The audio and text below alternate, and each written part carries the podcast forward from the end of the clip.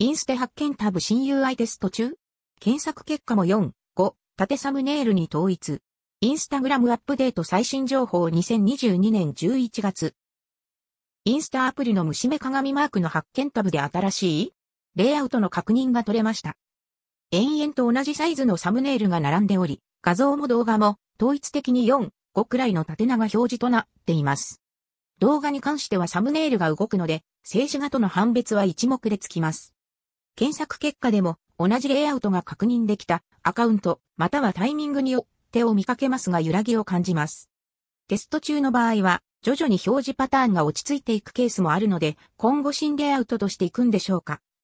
正式採用されるかは不明ですが表示領域の変化は投稿コンテンツのどの部分を見えるようにするか、テキストはどの位置にいるか、など重要な要素となるので、一応念頭に置いておくのが良いかもしれません。